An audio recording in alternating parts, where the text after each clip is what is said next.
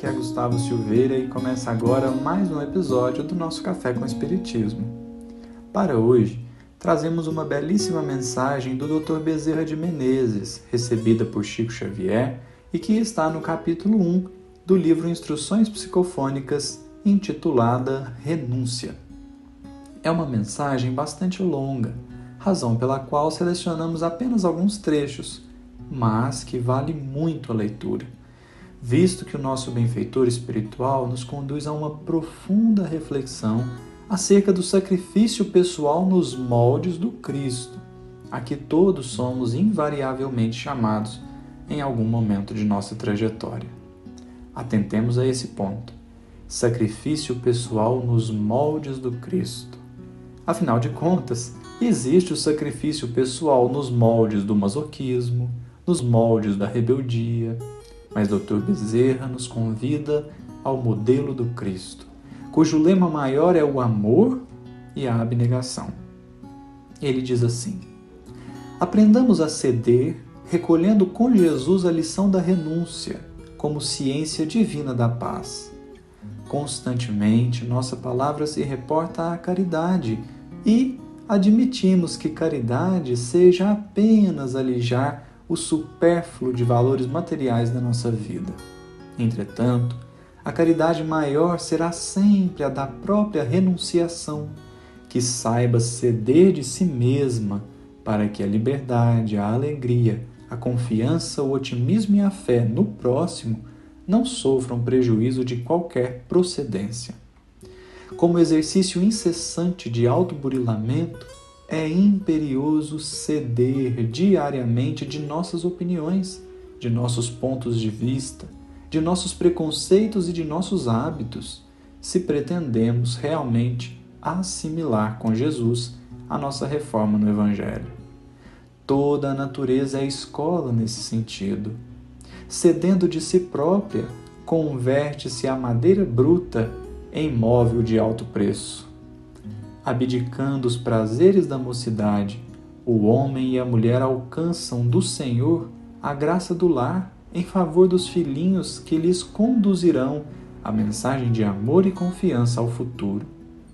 Consumindo as próprias forças, o sol mantém a terra e nos sustenta a vida com seus raios. Saibamos assim exercer a doce caridade de compreender as criaturas que nos cercam, não somente entendê-las, mas também ampará-las pelo desprendimento de nossos desejos, percebendo que o bem do próximo, antes de tudo, é o nosso próprio bem. Nos chama a atenção aqui a forma como o benfeitor trabalhou o conceito de renúncia. Geralmente vemos a renúncia quando abrimos mão de ganhar ou receber algo. Eu renuncio a uma oportunidade, renuncio a um bem material e tudo isso em favor de alguém. E são situações de renúncia muito difíceis, as quais nem sempre estamos exatamente aptos a exercê-la. Com frequência, vemos que deixar de receber algo para que outro receba em meu lugar é um profundo exercício de renúncia. Todavia, aqui Bezerra de Menezes vai ainda além. Não apenas renunciar no sentido de deixar de receber, mas no sentido de dar algo de nós mesmos para a felicidade do próximo. Renunciar, no sentido de ceder, significa começar a entender que ter razão e estar certo são coisas bastante distintas.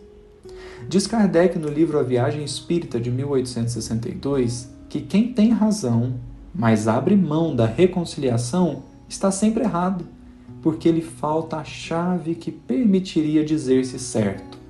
Falta a chave da caridade. Aquele que não usa da caridade para com o próximo está sempre errado, diz Kardec, assistido embora por qualquer espécie de razão ceder para compreender, renunciar para amparar, desprender-se dos próprios desejos menos dignos e dos próprios anseios que mais ferem que elevam, é perceber que cada qual tem seu tempo e que nenhum de nós é chamado a esmagar ninguém com a verdade. Esse é um grande sacrifício pessoal nos moldes do Cristo, porque nos auxilia a compreender que cada um está em um estágio evolutivo e cada um está sendo conduzido por Deus, não por homens, na sua trajetória. Quando nós queremos violentar a consciência do outro, fazendo com que ele aceite verdades que ainda não têm reciprocidade na sua mente, estamos querendo adiantarmos-nos aos desígnios divinos como diz Dr. Bezerra no trecho a seguir. Recordemos que as leis do Senhor, diz Bezerra, se manifestam em voz gritante, nas trombetas do tempo, conferindo a cada coisa a sua função e a cada espírito o lugar que lhe é próprio. Desse modo, não nos adiantemos aos celestes desígnios, mas aprendamos a ceder na convicção de que a justiça é sempre a harmonia perfeita.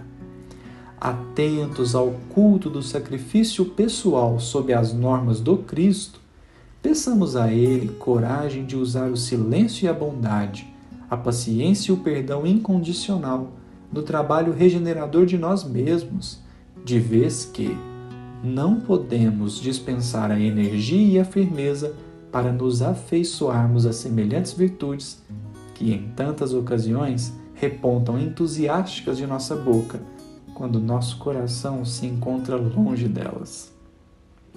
E por fim, encerramos com Bezerra.